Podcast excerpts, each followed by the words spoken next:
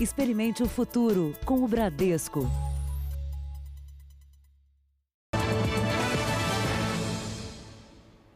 Boa noite. Boa noite para você. Desde o início desta pandemia, 14 mil brasileiros já foram trazidos de volta ao país em aviões da Força Aérea ou voos fretados pelo governo. Hoje, mais um grupo chegou a São Paulo durante a madrugada. No aeroporto de Guarulhos, a expectativa dos familiares. Wanderson veio de Minas Gerais para buscar um sobrinho que estava morando em Londres. A cidade está parada, né? Aí para ele se manter lá sem trabalhar é ruim, né? Aí ele preferiu vir embora. No desembarque, uma imagem rara nesses tempos de distanciamento social. E passageiros com o mesmo sentimento. É, alívio, né? Muito bom. Muito feliz, muito feliz. No total, 320 brasileiros chegaram no avião fretado pelo governo federal. Os passageiros estavam em seis países da Europa, a maioria no Reino Unido. Josmari veio da Bélgica, onde foi visitar a filha no começo de fevereiro. Já em casa, no interior do Paraná, ela contou como foi o voo. O clima dentro do avião estava tenso. É, as pessoas queriam manter distância uma da outra e não era possível porque todas as poltronas estavam ocupadas. Uma situação atípica, né? Ninguém conversava com ninguém, é, todos de máscara, foi uma coisa assim. Parece que a gente estava voltando uma guerra. Mais de 14 mil pessoas foram trazidas de volta ao país com o apoio do Itamaraty. No resgate, o governo utilizou 13 aeronaves fretadas e dois aviões da Força Aérea Brasileira. Outros 4.300 brasileiros continuam retidos no exterior. Fabiana estava morando na Irlanda e conta que a maioria de seus conhecidos está tentando voltar porque ficou sem trabalho no país europeu. Tem muita gente que não consegue ajuda do governo irlandês e aí a gente tá, por causa disso a gente acaba voltando para casa antes do prazo, né? Então a gente vai melhor voltar para casa do que ficar passando por situações difíceis lá, né? Veja agora outros destaques do dia. Brasil começa testes com plasma do sangue de curados para combater o coronavírus. Rio de Janeiro passa a exigir máscaras em farmácias, supermercados e ônibus. Número de mortes cai em países mais afetados da Europa. Espanha desativa leitos de hospital de campanha. China reage à suspeita de que coronavírus tenha surgido em laboratório. E como é a vida e o tratamento dos animais no zoológico vazio.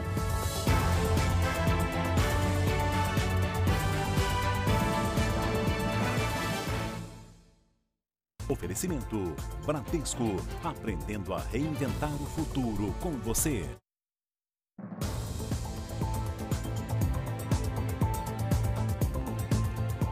A rede pública de saúde luta para conseguir testes do coronavírus. Por enquanto, só quem está com sintomas da doença consegue fazer o teste. Mas alguns laboratórios particulares oferecem o serviço para quem está com suspeita de Covid-19. E a coleta pode ser feita em casa mesmo. Mas não sai barato, não. Basta um pedido médico e qualquer pessoa pode fazer o teste do coronavírus na rede privada. A taxa varia entre 190 e 350 reais. Dá até para fazer sem sair de casa. O coronavírus é um vírus que tem a facilidade de, de transmissão muito grande. Né? É uma das grandes preocupações que a gente tem é que pessoas que são suspeitas de ter a infecção estejam circulando por aí. Então, o indivíduo que tem indicação de fazer exame, não tem um quadro grave, tem um quadro moderado, é, o ideal é que ele permaneça na casa dele e a equipe de saúde se desloque até a casa dele para fazer a coleta. A coleta de exames nos laboratórios continua, mas alguns montaram tendas com drive-thru. Nesse tipo de atendimento, o paciente nem precisa sair do carro. Ele vem, colhe o exame e vai para casa com um número de protocolo. O resultado sai em até três dias. Aqui são feitos os dois tipos de testes que existem no mercado. O sorológico, mais rápido, é baseado na análise do sangue e mede a quantidade de anticorpos da pessoa contra o coronavírus. Se a pessoa teve sintomas há bastante tempo e já está assintomática, o teste rápido é interessante, porque você pode detectar se ela já tem anticorpos contra o vírus e já está teoricamente, a gente espera, imune ao vírus. O problema do teste rápido é que ele pode não ter anticorpos, a pessoa pode não ter desenvolvido os anticorpos ainda. Então, o teste rápido pode dar um falso negativo. O resultado sai em poucas horas. Para quem está com sintomas ou tem suspeita de contágio recente, o mais indicado é o PCR, um exame que consegue detectar o material genético do vírus, mesmo nos estágios iniciais de contaminação. O resultado demora até três dias, mas é considerado mais confiável. Ele tem uma sensibilidade e uma especificidade bem alta para identificar. Ele identifica a infecção a partir do primeiro dia. Tá? Então, ele está indicado a partir dos primeiros dias de sintomas, é o teste de escolha para o diagnóstico. O SUS só faz o teste em quem tem sintomas graves. Mas a Organização Mundial da Saúde considera a testagem em massa uma das chaves para o combate à pandemia. A importância de testar é a gente saber quem deve ser isolado e que tipo de cuidados a gente deve tomar para cada, cada tipo de pessoa ou para cada pessoa. Né? Isso é fundamental, porque como a gente ainda não tem uma cura uh, para o coronavírus, a gente precisa se esforçar ao máximo na prevenção. E olha aqui, o Brasil já começou a testar o plasma de pacientes recuperados da Covid-19 em doentes. A pesquisa é uma parceria entre universidades públicas de São Paulo e também hospitais privados, né? Sim, a intenção é aproveitar os anticorpos de quem já teve a doença no tratamento de outros pacientes. Boa noite, Fábio Menegatti. Como é que isso funciona? Boa noite, Janine. Boa noite a todos. Olha, essa pesquisa envolve o Hemocentro da Faculdade de Medicina da USP de Ribeirão Preto, que já começou a aplicar esse plasma num grupo que terá o um total de 80 pessoas. A intenção é ativar o sistema imunológico do paciente infectado para que o organismo possa se defender e também combater a doença. Eu conversei agora há pouco com o médico Rodrigo Calado, que trabalha com essa técnica. Veja um trecho da entrevista. A gente teve a aprovação desse estudo no início da semana pelo, é, pela CONEP, que é a Comissão Nacional de Ética Médica, e até o momento nós já tivemos uma paciente que foi é, que recebeu o, o plasma e tem outro paciente que está sendo avaliado para possível utilização do plasma também. É, o doutor Rodrigo também reforça que só podem fazer as doações aquelas pessoas que estão há pelo menos 14 dias sem qualquer sintoma da doença e que tenham necessariamente entre 18 e 60 anos de idade. São Paulo, Fábio Menegatti. Obrigada, Fábio. Eu vou continuar aqui no telão para mostrar para você que o Brasil tem hoje 36.599 casos de coronavírus e 2.347 mortes. 206 a mais que ontem. Vamos para a segunda tela. São Paulo tem agora 13.894 casos, com 991 mortes. O Rio de Janeiro, 4.543 543 casos, com 387 mortes. Fora São Paulo e Rio de Janeiro, Pernambuco, Ceará e Amazonas são os estados mais atingidos pela doença. No Ceará, as UTIs da rede pública já estão 100% ocupadas e, por isso, a Prefeitura de Fortaleza antecipou para hoje a abertura do hospital de campanha no estádio Presidente Vargas, mesmo com a obra em andamento. Boa noite, Natália Campos. Quantos pacientes conseguiram ser atendidos até agora? Olá, boa noite. Por enquanto, nenhum paciente deu entrada aqui no hospital de campanha montado no estádio Presidente Vargas, mas isso pode acontecer a qualquer instante. O primeiro paciente pode chegar aqui neste hospital. Nesse primeiro momento, 51 leitos, leitos estão disponíveis para receber esses pacientes, mas segundo a Prefeitura de Fortaleza, esse número pode ser ampliado para 336. Janine? Obrigada, Natália. Hoje, Nelson Teich, novo ministro da Saúde, se reuniu com médicos no Rio de Janeiro. Boa noite, Renata Loures. E qual foi o assunto desse encontro? Oi, Janine, muito boa noite para você, boa noite também para quem acompanha a gente. A reunião aconteceu nesse condomínio aqui na Barra da Tijuca, zona oeste do Rio de Janeiro, onde mora o novo ministro da Saúde.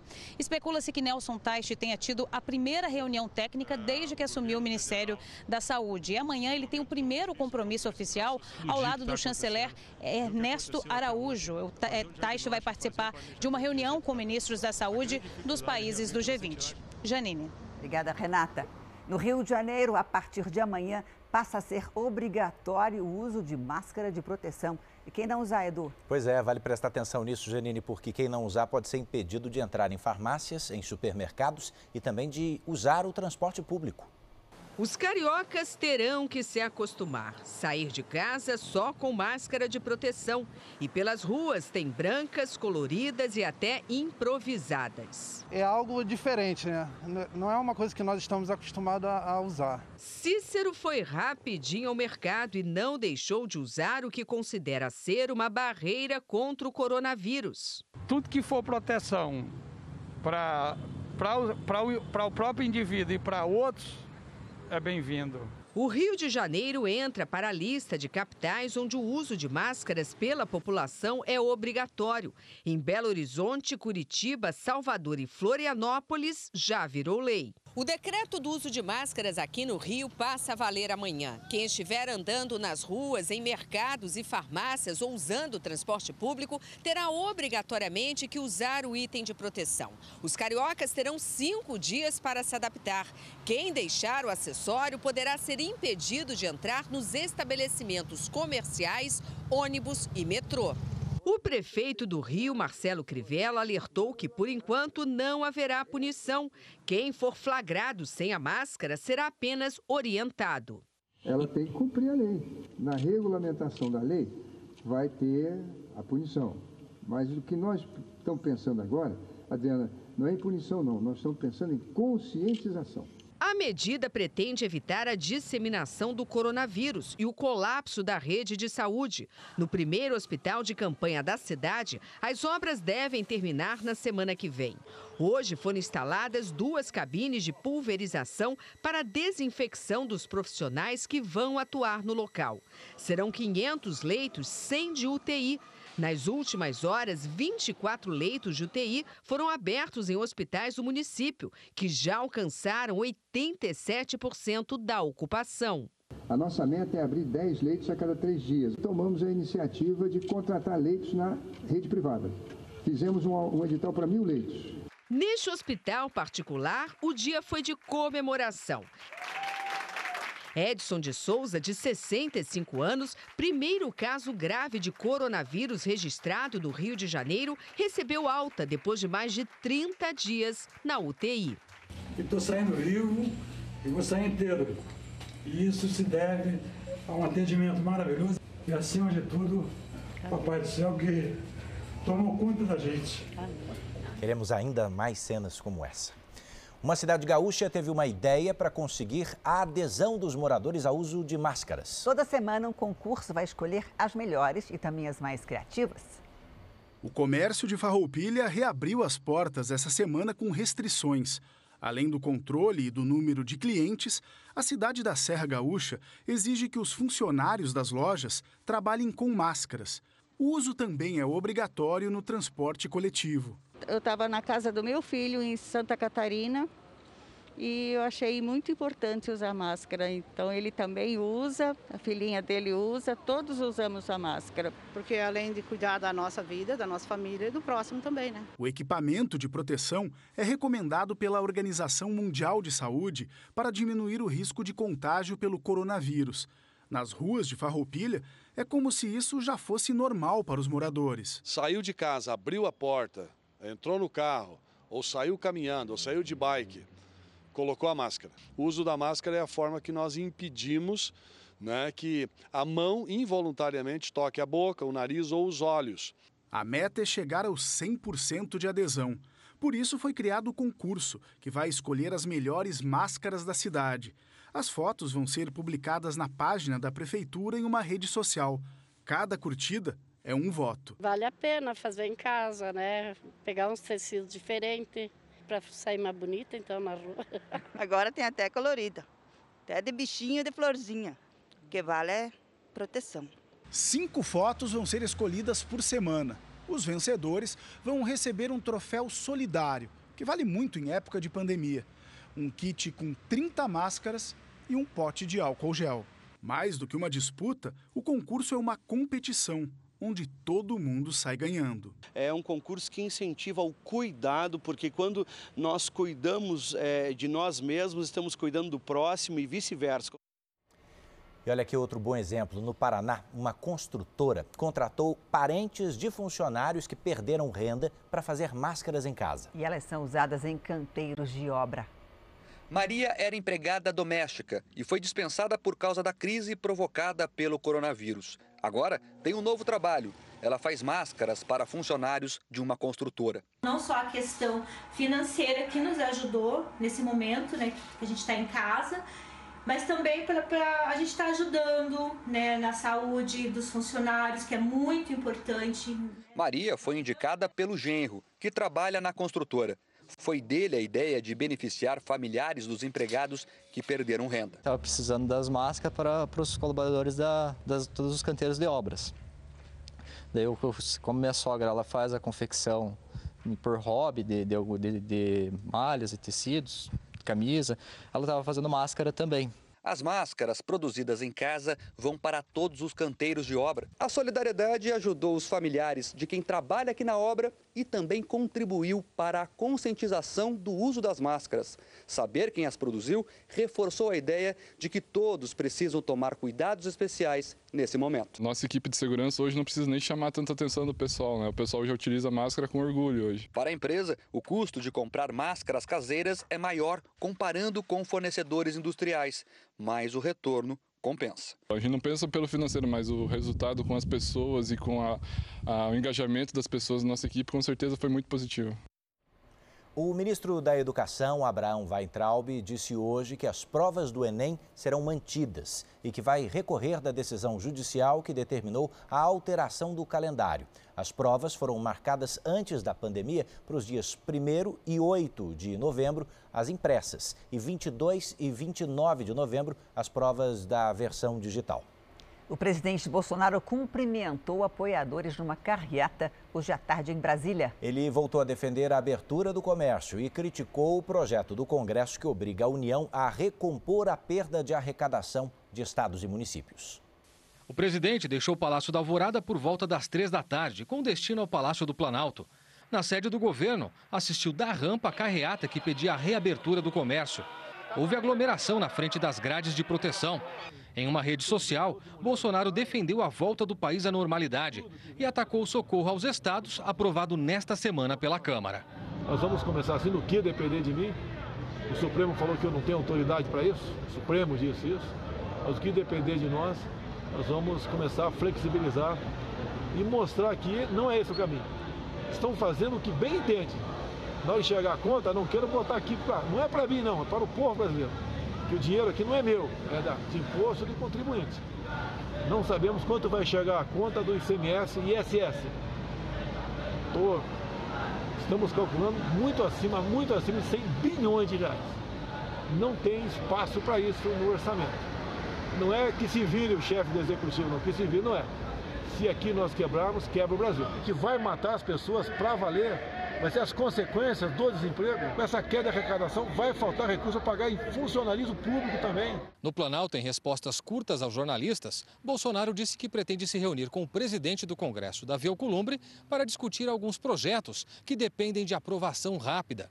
Um deles é a medida provisória do contrato verde-amarelo, que facilita contratações de jovens e trabalhadores acima de 55 anos. A MP perde a validade na segunda-feira e o governo teme que não haja tempo de aprová-la no Senado. Depois de deixar o Palácio do Planalto, o presidente foi ao quartel-general do Exército, onde se encontrou com o ministro-chefe da Casa Civil, Walter Braga Neto. Bolsonaro seguiu de carro até a Praça dos Três Poderes. Em poucas palavras, o presidente definiu a expectativa com o novo ministro da Saúde, Nelson Tais. Eu estou na lua de mel, essa pergunta também está excelente, pô. De volta à residência oficial, Bolsonaro ainda convidou apoiadores que o esperavam na entrada para uma visita ao Palácio da Alvorada. Uma carreata aconteceu, ou carreatas aconteceram neste sábado também em outras capitais brasileiras, entre elas São Paulo. Em carros e vans escolares, manifestantes fizeram um buzinaço e percorreram importantes avenidas da capital paulista. Muitos vestiam camisas da seleção. Os carros estavam decorados com bandeiras do Brasil.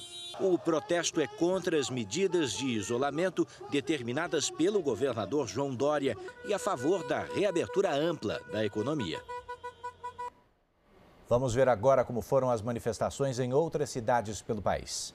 Em Porto Alegre, cerca de 40 carros, as pessoas em 40 carros pediam a reabertura do comércio. No Rio de Janeiro, a carreata passou pelo prédio onde o presidente da Câmara, Rodrigo Maia, tem apartamento.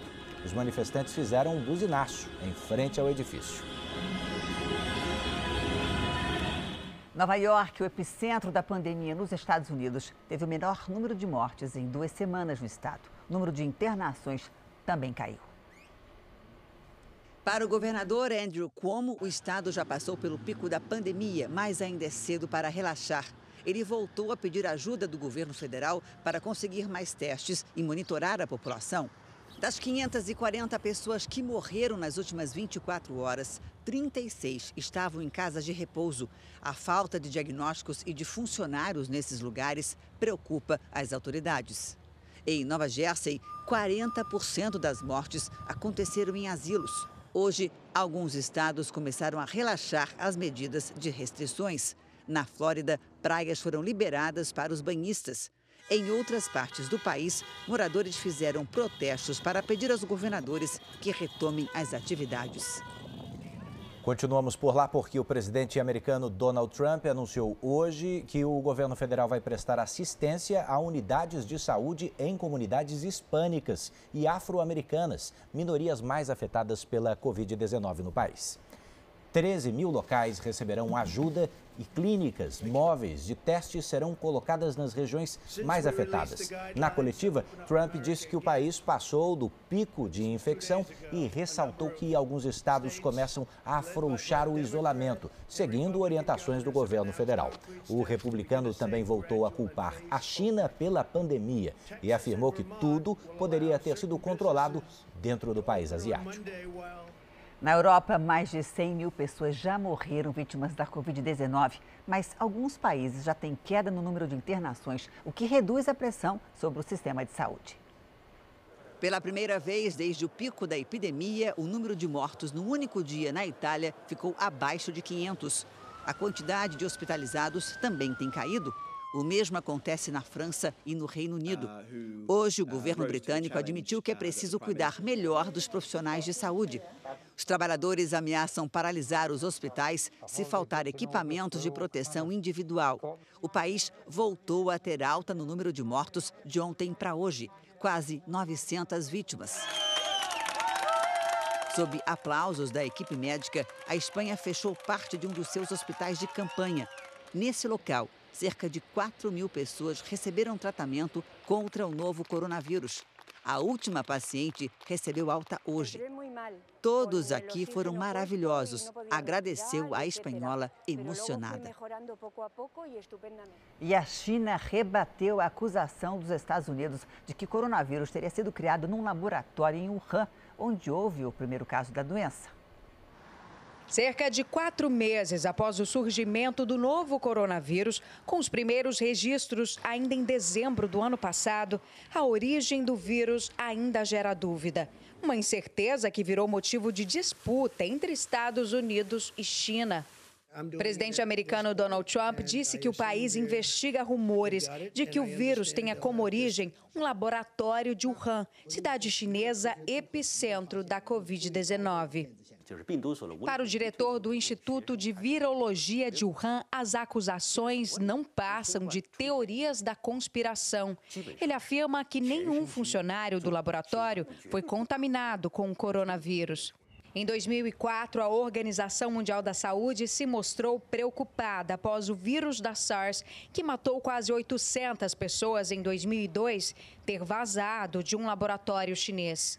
Um estudo publicado na revista Nature, uma das republicações mais respeitadas na área de ciência, aponta que modificações genéticas em laboratório deixam rastros. E no caso do novo coronavírus, isso não aconteceu. Mas uma decisão recente do governo chinês em proibir a publicação de qualquer pesquisa sobre a origem da doença sem autorização prévia ajudou a alimentar as suspeitas. Pequim diz que colabora com a OMS nos esforços mundiais para combater a pandemia e que a própria organização nega a criação do vírus em laboratório.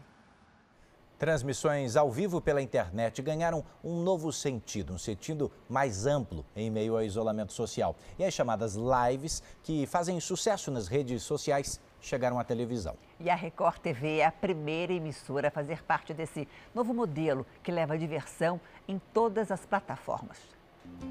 O palco ficou menor e, de certa forma, mais próximo, mais intimista. A música tem percorrido com muita velocidade as fibras da internet. Marília Mendonça alcançou mais de 3 milhões de acessos simultâneos e 40 milhões de visualizações. Algo mágico ocorre dentro de nós quando a gente está ali com ah, aquele artista eh, participando das suas canções, daquele momento. Para este psicólogo, a música e a aproximação com os artistas ajudam a superar as distâncias físicas e a angústia do isolamento. Nós estamos sentindo falta da conexão humana, do abraço, é, dos encontros, das conversas com os amigos, com os familiares. É nessa vibração que a dupla Fernando e Sorocaba vai transmitir hoje uma live especial diretamente do Aras de Sorocaba, em Jaguariúna, no interior de São Paulo, onde eles também estão em isolamento. A gente vai se aproximando do final de semana, aí já vem na cabeça assim aquele negócio de ah, tá na hora de ir pra estrada. Tá na hora de ir pra estrada, mas não tem nada que fazer, estamos em casa. Enfim, é, a gente é, é totalmente novo para a gente, né? Fernando e Sorocaba tentam tirar algo de positivo desse momento. A gente está aprendendo mais e, e, eu acho que sempre que a gente passa por um momento de crise, é, a gente cresce. Então, como empresa, como, como, como escritório, artisticamente falando, a gente amadurece e cresce. Esta noite, a dupla interrompe a quarentena, mas não o isolamento social. A preparação para a live foi cuidadosa, respeitando as regras recomendadas pela Organização Mundial da Saúde. As equipes foram escalonadas para trabalharem do cenário ao longo do dia, para não ter muita aglomeração de pessoas. Será tudo junto e ao mesmo tempo. A live vai ser transmitida pela internet e simultaneamente pela TV aberta aqui na Record TV, num formato multiplataforma. Será uma hora e meia de show em qualquer uma dessas telas aqui. É só escolher. Quem assistir também vai poder fazer uma boa ação. Fernando e Sorocaba receberão doações para ajudar o Hospital do Câncer em Barretos. Elas poderão ser feitas na AME, uma plataforma de pagamento online. Quem doar vai receber de volta até 50% do valor que destinou ao hospital para gastar no aplicativo tentando, na medida do possível, me movimentar com amigos, com parceiros comerciais e tudo mais, para tentar fazer o bem de alguma forma. Inclusive, é, é, o que essa live preconiza, né? Como, como, como ponto máximo, a gente quer fazer o bem, ajudar as pessoas, né? O Hospital de Barretos atende mais de 6 mil pacientes com câncer por dia e tem sofrido dificuldades com perda de receita. Mais uma vez que vocês estão testemunhando o amor, a dimensão do amor que tem no coração de vocês por nos ajudar num momento como esse. Então, anote aí. A live de Fernando e Sorocaba vai passar na tela da Record TV, no r7.com e em todas as nossas redes sociais. É hoje, daqui a pouco, a partir das 10h15 da noite. Essa live promete pegar fogo, viu?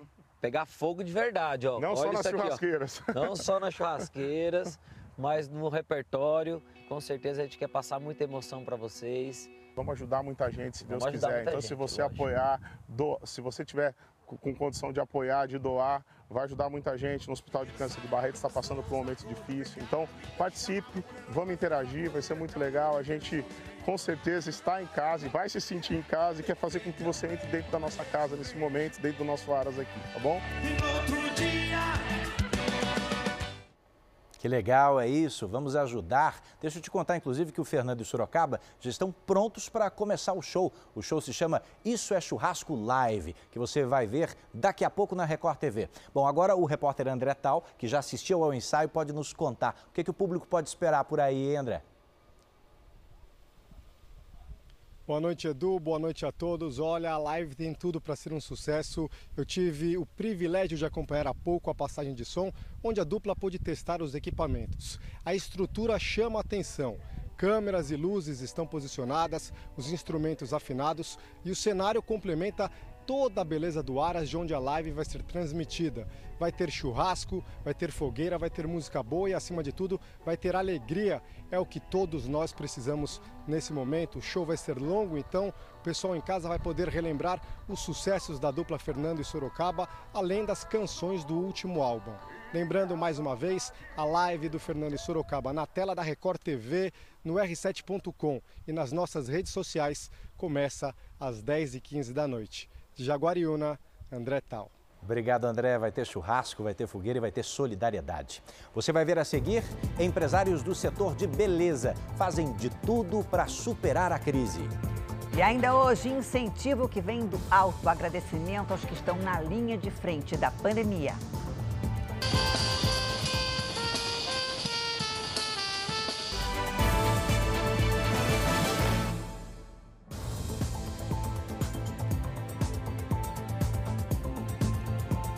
Setor de beleza, conhecido por escapar de crises econômicas, dessa vez foi pego em cheio pelo coronavírus. É verdade, e a cada 10 pequenos empresários, 9 não têm caixa suficiente para manter as contas em dia já a partir do mês que vem.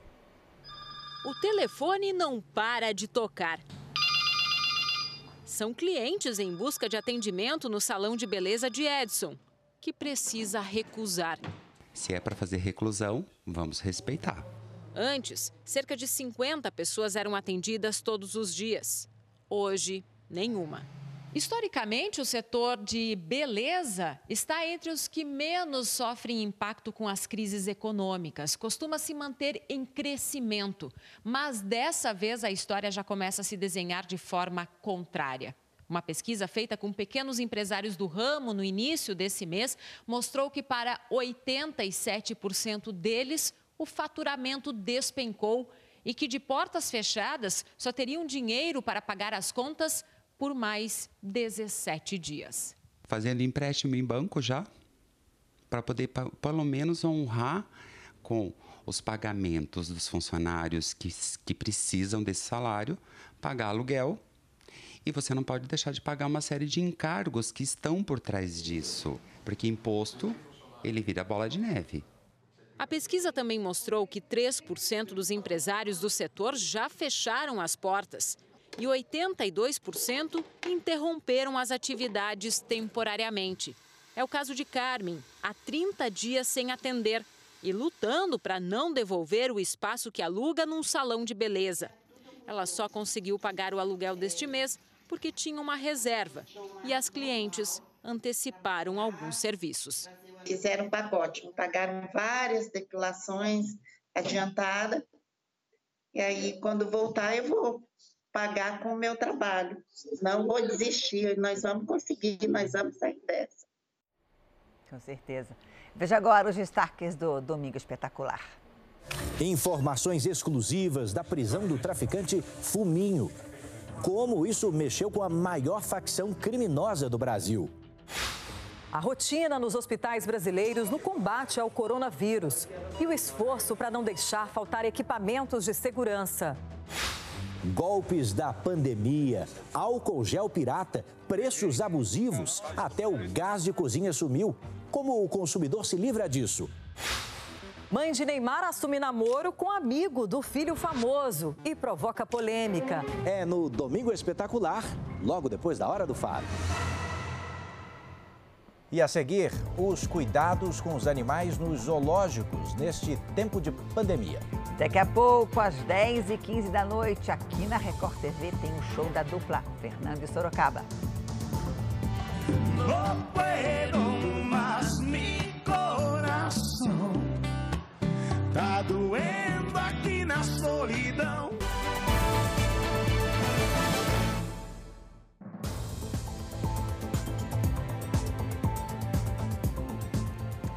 Para você que é fumante, um alerta: parar de fumar ajuda na prevenção contra a Covid-19. É que o cigarro diminui muito a imunidade e favorece a forma mais grave da doença.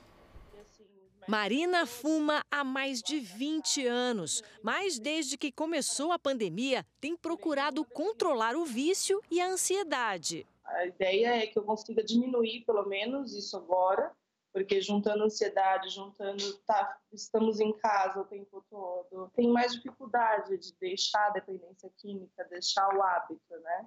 E na busca para evitar qualquer tipo de contágio com o vírus, ela redobrou os cuidados com a limpeza em casa. É sabão, é álcool, é água sanitária, tudo que eu puder.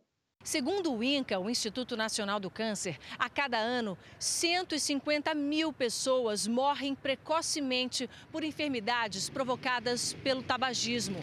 No caso do coronavírus, outros estudos já mostram que os riscos de desenvolver uma forma grave da doença aumentam entre os fumantes. A imunidade de quem fuma não é a mesma de outros pacientes por ter a tendência de comprometer os pulmões. É o que explica este pneumologista. O fumante ele já tem os seus brônquios inflamados, que já traz uma debilidade uma facilidade para mais infecções.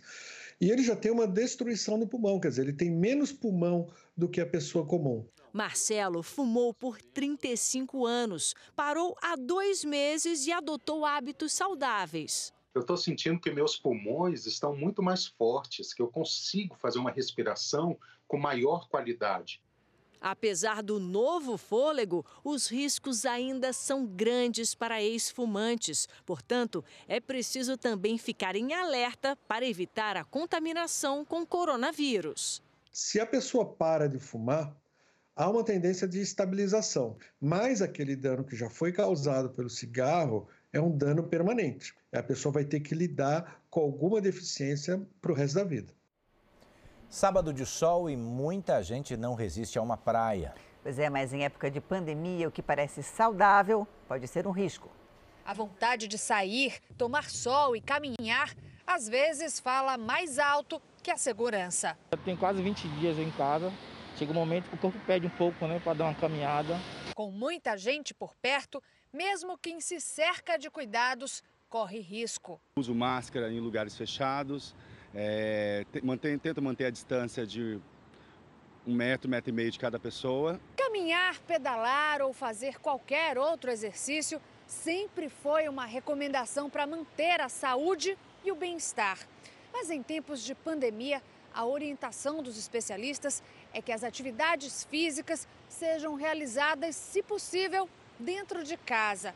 Segundo eles, estar ao ar livre não impede que a contaminação aconteça. É plausível de que você correndo com certa distância, você pode ter o contato com o vírus. A infectologista explica ainda que também existe risco de contágio na utilização dos aparelhos de academias públicas tem que ter muito cuidado até por onde a pessoa pega, porque pode ser um lugar aberto, mas antes passou alguém antes lá que tossiu, que deixou a secreção respiratória, a pessoa passa a mão lá e pode sim se contaminar.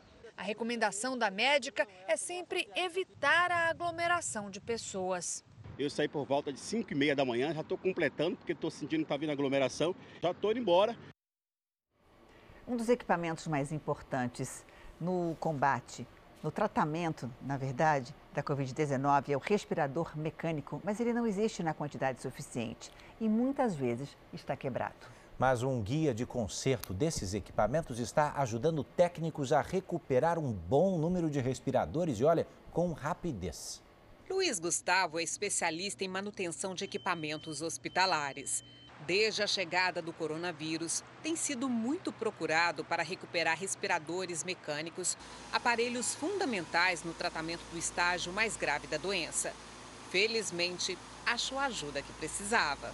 O guia do Inatel me possibilitou a, a identificar os, os passos a passos de como operacionar o equipamento para a correta manutenção. O guia que ajudou Gustavo foi criado por pesquisadores do Instituto Nacional de Telecomunicações Inatel, em Santa Rita do Sapucaí, no sul de Minas. E a gente entendeu que o papel da engenharia, especialmente a engenharia biomédica, nesse momento, era fundamental para que a gente pudesse dar suporte aos hospitais em termos tecnológicos. O guia, disponível na internet, está sendo útil para profissionais de várias partes do país. Isso despertou o interesse do Ministério da Saúde, que passou a acompanhar os casos de recuperação dos equipamentos. Com as informações, foi possível levantar a situação dos hospitais e, assim, melhorar as ações de combate à pandemia do coronavírus.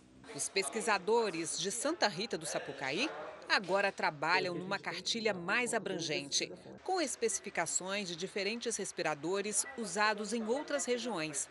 Assim, o conhecimento deles poderá agilizar o retorno dos equipamentos à ativa, ampliando o atendimento de hospitais de todo o Brasil. A cartilha ajuda esses profissionais que têm uma base técnica de entendimento do parque tecnológico hospitalar, eles possam ir até o equipamento e, através da cartilha, fazer o diagnóstico dele.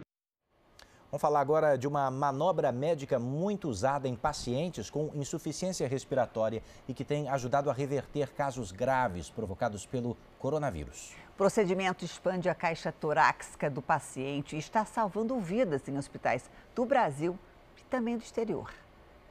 Uma manobra com o corpo do paciente que não permite erros. A técnica se chama prona. É usada nos hospitais para virar de bruços quem sofre de síndrome de desconforto respiratório agudo, uma dificuldade grave para respirar. Tira a pressão, por exemplo, do próprio coração sobre a região posterior, assim como a região das vísceras abdominais, e a gente tenta garantir que aquelas áreas anteriormente fechadas e colapsadas voltem a abrir. Então, quando se abre essas regiões, você distribui melhor oxigênio e aparentemente o paciente não só ventila, mas oxigena melhor. Desde o início do século XXI, a manobra tem sido executada em pacientes das unidades de terapia intensiva. Até sete profissionais da saúde se unem para virar rapidamente o paciente entubado, que passa até 20 horas de bruço. O interessante é que agora, em meio à pandemia, médicos de hospitais brasileiros e de outros países do mundo estão tentando executar a posição prona em pacientes com Covid-19 conscientes e não entubados. E eles têm conseguido bons resultados na tentativa de melhorar a oxigenação no sangue e a respiração.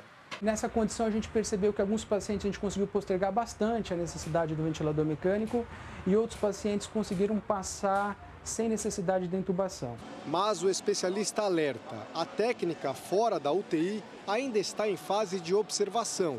E de forma alguma, parentes ou cuidadores devem tentar o procedimento com pacientes da Covid-19 que se recuperam em casa. A todo momento, um paciente com possibilidade de Covid ou Covid positivo, que tem cansaço ou falta de ar, tem que procurar o atendimento uma unidade de saúde. É muito arriscado fazer isso em casa. Só pode ser tentado em unidade de saúde com a equipe habilitada. Elas são mães, têm muito trabalho em casa e todos os dias cruzam a Baía da Guanabara no transporte de passageiros. Essa é a rotina de algumas brasileiras que prestam um serviço essencial e não podem parar. Pouca coisa mudou na rotina de trabalho da Adriana, da Helenilza e da Laécia. Elas trabalham nas balsas que transportam passageiros todos os dias entre Niterói e o Rio de Janeiro. São profissionais que não deixaram de prestar serviço à sociedade durante a pandemia.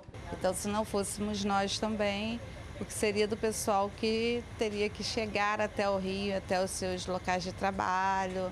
É um médico, é alguém que vai atender numa farmácia, é alguém que está indo para um socorro imediato. Então a gente está conseguindo levar esse pessoal até o local. Por conta das medidas de restrição, o número de passageiros que circula por aqui todos os dias caiu. Gente que entra e sai com histórias comoventes. O caso de um médico que assim, a filha dele está lá fora e ele está aqui no Brasil e ele falou que a filha dele chegou a óbito lá fora. Então, assim, ele falou assim: eu me deu vontade de eu não ajudar mais ninguém. Eu falei: não faça isso porque as pessoas precisam de você. Ela se foi, mas em nome dela você tem que ajudar. Durante a pandemia, as maiores mudanças foram dentro de casa. Mais escolas online, a gente está tendo que dar conta de mais um serviço também. Então, assim, é ser profissional, ser mãe, ser tudo no tempo integral e tomando os cuidados. Assim que as medidas de restrição iniciaram e todo mundo começava a ficar em casa, a Laécia entrava no fim da licença maternidade e precisou retornar ao trabalho. Com uma filha de cinco meses em casa, todos os cuidados de prevenção foram redobrados. A gente tem controlado né, essa questão da chegada do álcool em gel, não pode faltar luva né, nas embarcações, não podem faltar para o pessoal da estação também que está ali na linha de frente, né, com os passageiros. A gente tem que ver essa questão das máscaras. Agora é todo mundo usando máscara para ter realmente né, essa segurança, esse apoio para o funcionário. Para esses trabalhadores, o sair de casa é uma mistura de dever cumprido e medo. Coloca o sapato, esse sapato vai para a área de serviço, toda essa roupa é tirada lá na área de serviço, eu vou direto para o banheiro. Mas também existe a certeza de que tudo isso vai passar e que o mundo novo começou a ser construído. O corona veio para unir as famílias. Quem tem amor vai se unir, quem não tem vai se destruir. O abraço do filho, ele já sabe, a mamãe só pode abraçar você depois que sai do banho. Vai passar. Todas as mães fazem isso. É isso.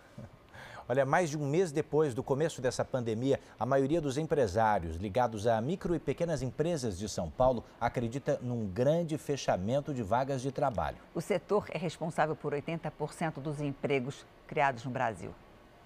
Era para tudo isso estar funcionando sem parar, mas a quarentena freou a fabricação de pães. Caiu 50% o faturamento, e, e numa época agora que é a nossa época de, de crescimento. Com um dos turnos suspensos, 30% dos funcionários da empresa que fica em São Paulo foram demitidos. Tinha que ser feito, porque a gente precisa sobreviver essa, essa fase agora que vai ser bem complicado, né? Essa é a realidade de muitas outras empresas. Uma pesquisa do Sindicato das Micro e Pequenas Indústrias de São Paulo mostra que o índice de expectativa que mede as perspectivas de contratação, faturamento e outras tendências, caiu muito. Em fevereiro, estava em 161. Em março, chegou a 70. Isso revela como a perspectiva desses empresários mudou rapidamente. Um mês antes da pandemia, 22% acreditavam que o desemprego iria aumentar. Uma semana depois do início da quarentena, esse percentual saltou para 63%. E a preocupação no setor só piora. O que é que você está fazendo? Matando a imprensa e matando tudo que depende dela. Mercado interno, emprego, sociedade, pessoas. O Marcos sabe que o fôlego para tocar negócio está cada dia mais curto. Mais difícil é sem perspectiva para frente, né? Até quando que vai? É, então, é, precisamos manter a motivação junto, junto com o time, tem que mostrar esse crescimento de novos mercados que estamos desenvolvendo agora, de delivery para a pessoa física e tudo mais. É, mas, ao mesmo tempo, tem que combater esse pessimismo aí que está sendo gerado por essa crise. Fim de semana para muita gente é dia de jogar bola com os amigos, certo? Não por enquanto. Mas quem gosta de futebol achou um jeito de montar um campeonato e disputar o título sentado no sofá. Futebol, futebol mesmo, dentro de campo, com torcida, não tem. Os campeonatos foram todos suspensos por causa da pandemia de coronavírus há mais de um mês. Uma saudade tanto para quem acompanha ou pratica o esporte. Mas tem gente que conseguiu driblar essa nostalgia. Que tal um campeonato virtual pela internet? Tivemos 48 inscritos para a competição, né? Então essa competição ela é desenvolvida através de, de fases, né? Então a competição iniciou no dia 10 de abril e vai caminhar até o dia 10 de maio. Cada partida tem seis minutos. E a habilidade e o talento, ao invés de estarem nos pés, precisam estar nas mãos. Esse é o Daniel. Ele entrou na competição por causa da falta que sente da bola rolando em campo. Tu, tu começa a fazer o contato com o teu adversário, tem uma tabela, então tem a ordem de quem joga em casa, quem joga fora, então tem que respeitar né, essa parte do regulamento. E como a internet aproxima quem não pode estar junto, o Daniel pode muito bem enfrentar o Matheus, que mora nos Estados Unidos. O fato de poder jogar um campeonato assim, eu acho que aumenta a interação. Poxa, eu acabei falando no WhatsApp com essas pessoas que eu nunca falei na vida, vou interagir com pessoas que eu nunca conheci e num, fazendo uma coisa que eu gosto, que é jogar videogame, entendeu? Então, acho que esse é o principal Uh, ganho. Uma maneira de se divertir e confraternizar com quem está longe. Mas se der para ganhar, melhor, né, Daniel? O discurso de jogador já está na ponta da língua. Independente do resultado, claro, se eu puder trazer o caneco para casa vai ser mais gostoso, né? Mas já está valendo, gente. Agora uma lição de otimismo de quem já passou por muita coisa. Ele era um bebê durante a gripe espanhola e por mais de um século viu o mundo se abater e também se reorganizar várias vezes. Sorriso no rosto, bengala na mão. mas só por precaução. Seu Armando esbanja a saúde e tem uma memória impecável. Lembra com detalhes de ter enfrentado uma pneumonia grave quando ainda era jovem. Diz que se curou com um remédio caseiro ministrado pela família. Chegava, espalhava o angu e punha a semente mostarda e, e descia. E chegava e rodeava, me rodeava todo e barrava. Suava. Quando você está com aquela escuridão assim de queimado de, de calor. Isso para curar pneumonia? É. Ele completou 104 anos de idade há pouco tempo. Não teve festa por causa do coronavírus, assunto que ele acompanha pela televisão. Está até com dificuldade a pessoa para viajar, né? E agora não pode viajar, não? Pode mais não, né? Não, está tudo proibido. Tudo proibido. Para a família, a vida simples aqui na fazenda já é um bom remédio. O seu Armando vive aqui com um caseiro, mas desde o início da pandemia, alguns hábitos mudaram. Os filhos e netos, por exemplo, têm se revezado nas visitas. O que a gente não faz é aglomerar pessoas aqui. Aqui é muito bom? Excelente, né? Mas para a gente curtir ele por um bom período, a gente tem que tomar esses cuidados, né? Há mais de 70 anos, ele vive nessa fazenda em Taquaraçu de Minas, a cerca de 50 quilômetros de Belo Horizonte. Cercado pela natureza e pelos animais de estimação, não abre mão de cuidar do quintal. Com o otimismo de quem já testemunhou guerras e viu o mundo superar doenças, seu Armando acredita que logo, logo essa pandemia vai virar mais uma página da nossa história. Ah, supera. Supera. Já está superando, né? A beleza de uma árvore típica da região centro-oeste tem sido um alívio para os olhos de muita gente que vive em Campo Grande. No contraste azul do céu, o rosa das flores. Difícil quem não passe por aqui sem apreciar a beleza das paineiras. Nós somos muito privilegiados, porque a gente tem flor quase que o ano inteiro. Também conhecida como barriguda, pelo formato arredondado do tronco, a paineira é uma árvore nativa das florestas brasileiras e que se adapta muito bem em regiões mais quentes, como aqui em Campo Grande. A pintura cor-de-rosa no alto das copas deixa a avenida ainda mais charmosa. Uma pena que não dá para passear, né? Não pode vir passear, né? Só de carro. Não, só de carro. E a florada dessa árvore parece nunca ter feito tanto sentido como agora. Esse cenário colorido ocorre sempre no período de transição entre as estações. A florada é o anúncio de que o inverno está chegando. Só que agora, as flores parecem até se comunicar com a gente de um modo bem diferente. É o que sente a Suelen, que contempla as flores da sacada do apartamento. Por conta da pandemia do novo coronavírus, a florada agora só é vista de longe. É realmente um privilégio, é um, um acalento nesse momento que a gente está vivendo. É um, realmente um momento muito gostoso poder ir ali na sacada. Para especialistas em saúde mental, se conectar com a natureza ajuda a superar a angústia em dias de incertezas. É natural também que tudo que é novo cause esse estranhamento e essa readaptação. Mas recorrermos à natureza, nós certamente é, conseguiremos nos reequilibrar com maior facilidade. E muito mais do que ficar esperando a próxima estação, que a gente aprenda a usufruir e a verificar, a ver a beleza de cada estação. No Reino Unido, um coral formado por funcionários de um hospital regravou uma música da cantora Mariah Carey.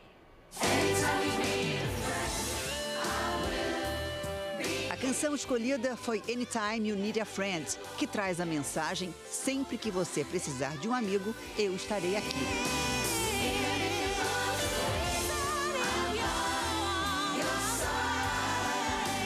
Mais de 100 trabalhadores fizeram parte da regravação. Os funcionários são do mesmo hospital que tratou o premier Boris Johnson quando ele foi internado com coronavírus.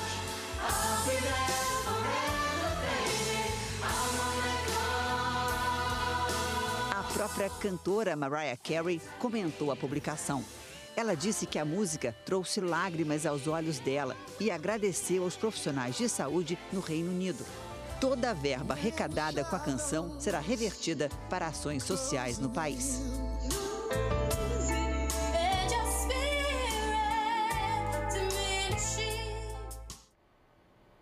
Um mutirão de agradecimento a quem trabalha durante a pandemia e um sopro de gratidão para quem está isolado. Foi assim em Belo Horizonte, onde a prefeitura tornou mais rigorosas as medidas para evitar o avanço da doença. As novas medidas começam a valer na semana que vem. O uso de máscaras será obrigatório em todo o estado, nos espaços públicos, ônibus, indústria e comércio. As medidas restritivas fazem parte de uma estratégia para evitar um colapso no sistema público de saúde, principalmente em Belo Horizonte, onde estão quatro de cada dez infectados pelo coronavírus no estado. Para incentivar ainda mais o combate à doença, os mineiros usaram a criatividade para agradecer os que estão na linha de frente. Em 36 painéis publicitários, mensagens de gratidão aos que não podem ficar em casa. Policiais, caminhoneiros, motociclistas e uma legião de anônimos que continuam trabalhando. Isso incentiva a gente. A retribuição veio do alto do carro dos bombeiros. Da escada para apagar incêndio, música para combater a ansiedade e a solidão do confinamento.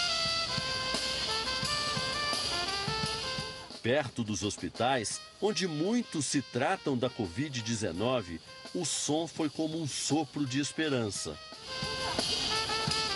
Em cada janela, em cada olhar comovido, uma implícita mensagem: medo sim, ingratidão jamais. Realmente o pessoal da saúde merece, viu, amada?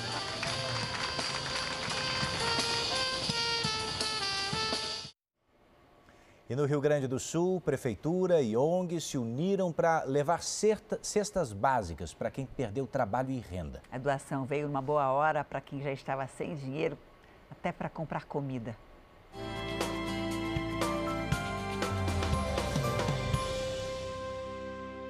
A sacola cheia de alimentos chegou para o alívio de Anderson, que está sem renda.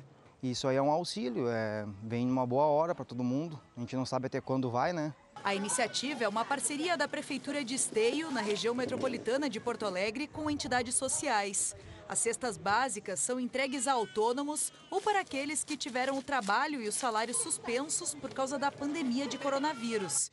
É o caso da dona Celina, que é diarista e está sem renda nenhuma. Às vezes não tem um pão para dar para uma criança, né? Aí se vem uma farinha, vem um açúcar, a gente se vira, como dá, a gente faz um bolo, faz um pãozinho, daí vai ajudando, né? Para receber as cestas, os moradores se cadastraram na prefeitura.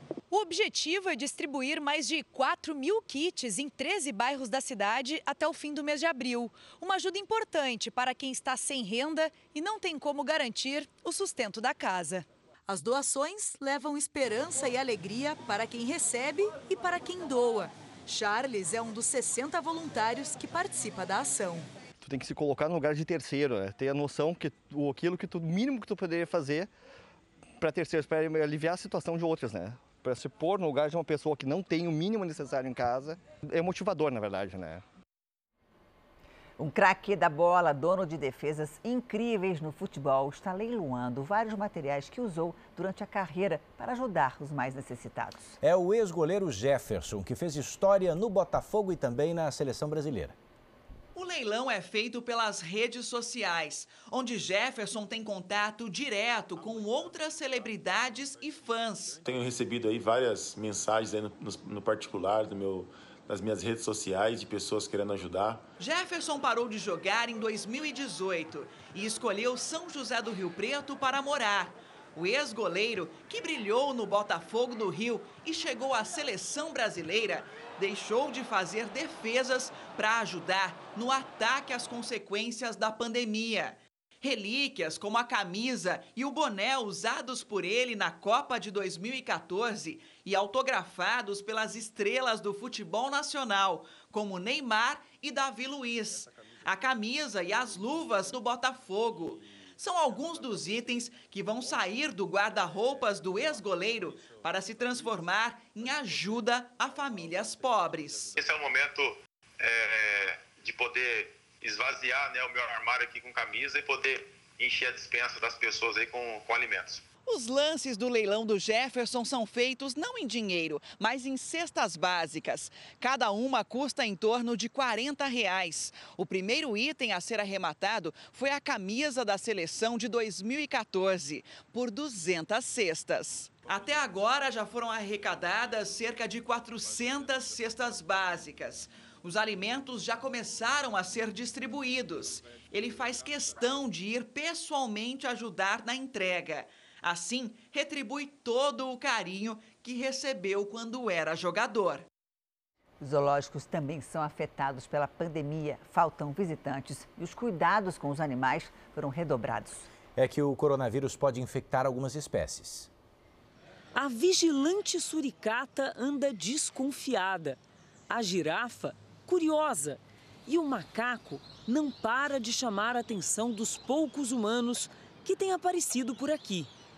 Onde será que foi parar todo mundo?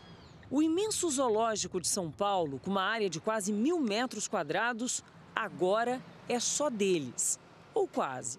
O Zoológico de São Paulo é o maior do país e um dos maiores da América Latina, com mais de 2.200 animais de várias espécies.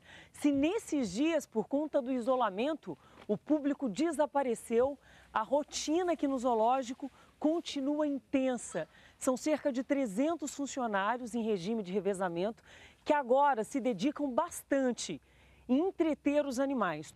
Mas antes de entrar na jaula do Bob, todo o cuidado e equipamentos de proteção necessários. Como um tigre de Sumatra no zoológico do Bronx deu positivo para a Covid-19, aqui no Brasil os tratadores e especialistas também estão tomando todas as cautelas, estão usando luva, máscara, para evitar qualquer tipo de contágio. Aqui também no Zoológico de São Paulo, o contato humano, mesmo dos tratadores, veterinários e biólogos, com os animais diminuiu bastante para evitar qualquer tipo de contaminação. Olha só. Os tratadores escondem em galhos e trouxinhas de folhas as recompensas que vão distrair o Bob, um urso de 18 anos que não demora muito a achar os petiscos nesse tempo de quarentena, onde ninguém tem espiado, nem de longe. Os 300 funcionários se revezam em dois grupos para que todos os bichos sejam nutridos com 3 toneladas de alimentos por dia. E não se sintam entediados, desmotivados, inclusive as barulhentas araras, que quebram o silêncio com gosto no imenso zoológico vazio. São animais extremamente inteligentes e que precisam desse enriquecimento, precisam dessa atividade, elas precisam buscar o alimento, elas precisam ter alguma atividade durante o dia para que supra até essa falta de público, esse silêncio que está aqui no parque inteiro. As duas elefantas, Rangoon e Serva, parecem estar ansiosas pela visita do tratador Christian, que também é biólogo. Esse é um cantinho muito especial do zoológico. Olha só a serva tentando se comunicar já com o tratador. E quando são autorizadas, até abrem uma das barreiras de segurança. Além da comida preferida, ele faz esse tipo de visita pelo menos três vezes por semana. É uma forma de ver se está tudo bem com a saúde delas. Uma espécie de check-up que não é interrompido nem no isolamento. Tem uma ligação assim, o tratador todo dia é, faz um carinho, fala num tom de voz amigável, é, ela sente o, a, vamos dizer, o carinho com, o, que o tratador passa para ela. Por cima.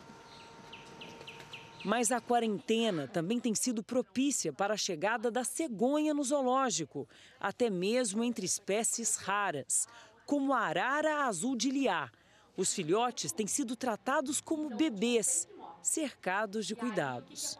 Não só no Brasil, nos zoológicos do mundo, a quarentena tem deixado berçários movimentados.